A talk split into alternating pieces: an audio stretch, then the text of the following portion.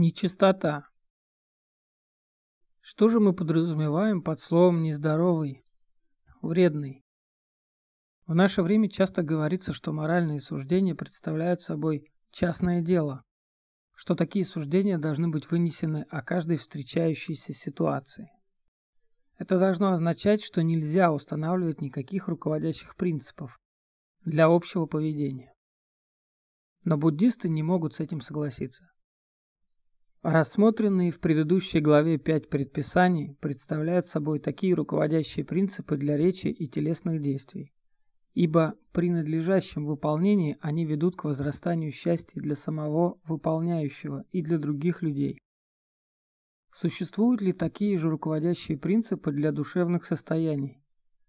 Ответом на этот вопрос, несомненно, будет «да».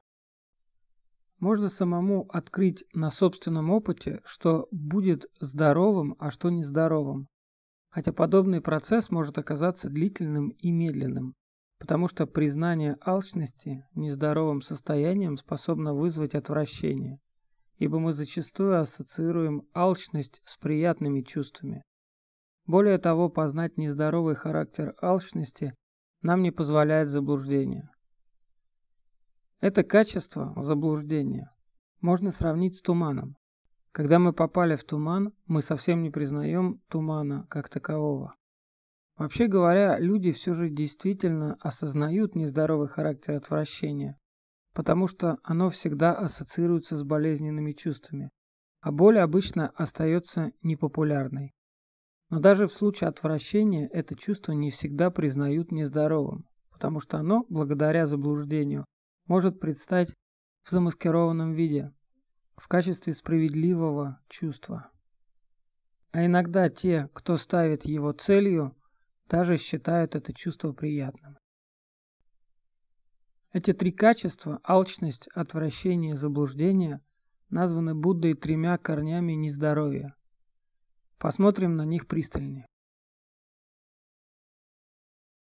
Алчность означает все формы нездорового эгоистического желания.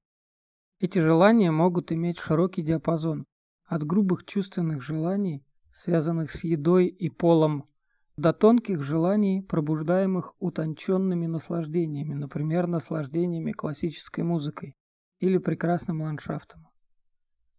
Также и практикующие медитацию могут ощущать подобное желание, когда они стремятся к какому-то утонченному состоянию блаженства, которое уже было пережито, или когда привязываются к некоторому достижению, полному мира, в которое они не желают проникнуть своим прозрением. Также и практикующие медитацию могут ощущать подобное желание, когда они стремятся к какому-то утонченному состоянию блаженства, которое уже было пережито, или когда привязываются к некоторому достижению, полному мира, в которое они не желают проникнуть своим прозрением. Разумеется, алчность находится в нашем собственном сердце, а не в самих переживаниях еды, слушания музыки или созерцания прелестного пейзажа. Однако существуют некоторые действия, которые невозможно совершать без наличия алчности. Таковы, например, кража или половое общение. Первое представляет собой действие, всегда порицаемое обществом и наказуемое законом, тогда как второе бывает таковым лишь при определенных обстоятельствах. Алчность можно узнать в силу того, что она возбуждает эгоистические мысли и чувства, тщеславие, представление о «я». Оно усиливает «я» человека, придает ему приятное качество, к которому человек ощущает привязанность. Поэтому такие мысли, как «я хочу медитировать каждый день» или «я желаю достичь небаны в этой жизни», нельзя называть эгоистическими, ибо их корни не лежат в алчности. Ведь медитация приводит человека к отречению, а не к росту страстных желаний. И само желание найти Ниббану в действительности является желанием практиковать Дхаму. В силу самой этой практики такое желание подвергается утончению до тех пор, пока у практикующего вообще не остается ни одного желания. И тогда проявляется Ниббана. Люди, сильнейшим недостатком которых оказывается нездоровый корень алчности, люди, которых называют укоренившимися в желании, могут благодаря практике Дхамма развиться в людей устойчивых в вере, потому что алчность обладает характером и свойствами привязанности ко всем явлениям внутри себя, а также и ко внешним предметам, физическим и психическим, тогда как вера – это такая привязанность к здоровому состоянию, которая способствует росту в дхаме. Отвращение, подобно алчности, также имеет широкий диапазон.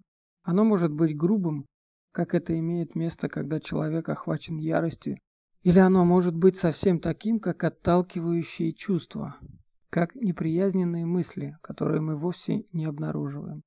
Но в то время как тонкая алчность может сопровождать спокойное состояние медитации, даже до бесформенного плана невосприятия и не отсутствия восприятия, одно мгновение самого слабого отвращения способно расшатать даже хорошую сосредоточенность.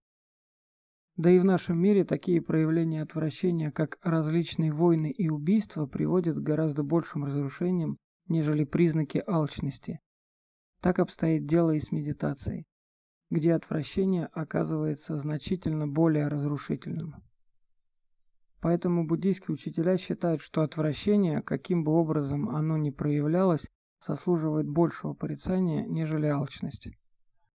Оно способно так разрушить гармонию любой группы людей, как ее не разрушат обычные и социально признанные выражения алчности. Будда отметил, что характер этих двух недостатков различен, и различие между ними состоит в том, что алчность является меньшим недостатком, однако гаснет лишь медленно, тогда как отвращение угасает быстро. Все же отвращение является более значительным недостатком, потому что обычно вызывает порицание. С другой стороны, человек, обладающий сильной алчностью, может проявлять столь значительную привязанность, что оказывается не в состоянии практиковать дхамму. А тот, кто обладает некоторым нечрезмерным отвращением, способен повернуть этот круг.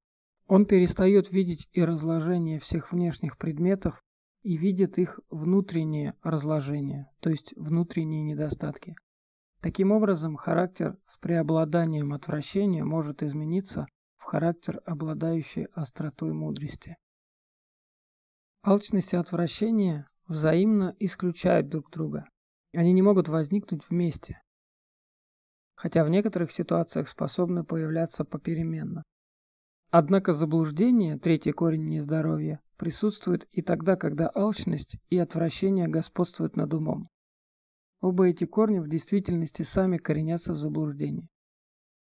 Люди не создавали бы нездоровой камы, коренящейся в алчности и заблуждении, если бы они понимали, что в результате этого возникнет дукха. Сноска.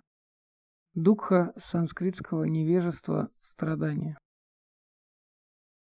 Но они не знают этих результатов, а если и знают их, то предпочитают не обращать на этот факт никакого внимания. Как незнание, так и игнорирование означают присутствие заблуждения. Когда мы пользуемся этим словом для перевода палийского термина «моха», может показаться, что мы имеем в виду только состояние душевной тупости, Действительно, подобные состояния включены в понятие заблуждения, но они не охватывают всего его диапазона. Под этим термином понимают все следующие состояния. Тупость, неразумие, отвлечение, тревоги, угрызение совести, скука, сонливость тела и дремота ума, меланхолия, подавленность и скептические сомнения, неуверенность, В близком родстве с заблуждением находится также страх, тщеславие, фантазия, упорство во мнениях. Благодаря представлению о диапазоне этого нездорового корня можно увидеть, каким могуществом обладает данный недостаток, как из него порождается столь огромная масса человеческого страдания. Заблуждение есть большая ошибка. И, как говорит Будда, она угасает медленно, мы оставляем его лишь с большим трудом, потому что осознавать его очень нелегко.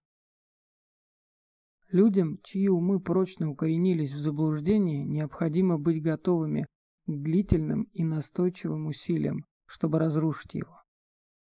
Этому в особенности способствует применение ума для рассмотрения зависимого возникновения, каждому приходится иметь дело с проблемой заблуждения, ибо оно включено в первое звено зависимого возникновения в неведение, которое представляет собой незнание четырех благородных истин. И за редкими исключениями никто не в состоянии осознать даже две первые истины. И вот теперь, когда мы узнали находящегося в нашем сердце Мару, как нам с ним справиться? Сама эта фраза хорошо иллюстрирует тот факт, что слова связывают нас, если мы принимаем их чересчур буквально. Люди размышляют в следующих понятиях. Я не хочу этих мыслей, мои мысли должны быть такими-то, а не такими-то. Или даже теперь я буду очищать свой ум при помощи медитации. Но где же находится эта личность? Этот обладатель мыслей и чувств, в чем-то отличающийся от них. Даже при самом тщательном рассмотрении его нельзя найти. Однако мы можем объективизировать внутреннего врага как нечто отличное от того, что считается нашим подлинным «я» или душой. Поэтому даже несмотря на то, что следующий раздел нашего изложения относится к усилию, надо понять, что это усилие не будет заблуждением человека, который говорит «я должен действительно очищать свой ум». Такое заблуждение ведет к применению ошибочных методов. При встрече с эмоциональными проблемами, когда люди не знают, как их разрешить, обычно применяются два метода подавление или потворство. В настоящее время первый из них как-то вышел из моды, хотя, поскольку маятник, качаясь, переходит от одной крайней точки к другой, он может снова приобрести популярность. Несомненно, его не следует практиковать, хотя многие люди более склонны к подавлению, а не к потворству. Такой метод пользуется нездоровым корнем отвращения, которое обращено на самого себя. Поэтому его результатами оказываются печаль, горечь и привязанность к тем самым обстоятельствам, которые порождают подобные явления. Он не является надежным средством избавления от духа. Но что же тогда делать, если не применять подавление? Современным ответом на этот вопрос как будто оказывается потворство. Нас призывают к тому, чтобы мы выразили себя или вывели это из своей системы. В случае алчности такое решение может принести больше удовольствия. А как же быть с гневом? Также следует иметь в виду, что действия, выполняемые вновь и вновь под влияниями побуждений, вывести нечто из своей системы, становятся привычной нездоровой каммой. Так что и на таком пути мы приходим к затруднениям. Плоды подобной камни могут оказаться приятными, и этот способ не выводит нас из состояния страдания духа. Единственным выходом из положения будет совершение правильного усилия и установление правильной внимательности.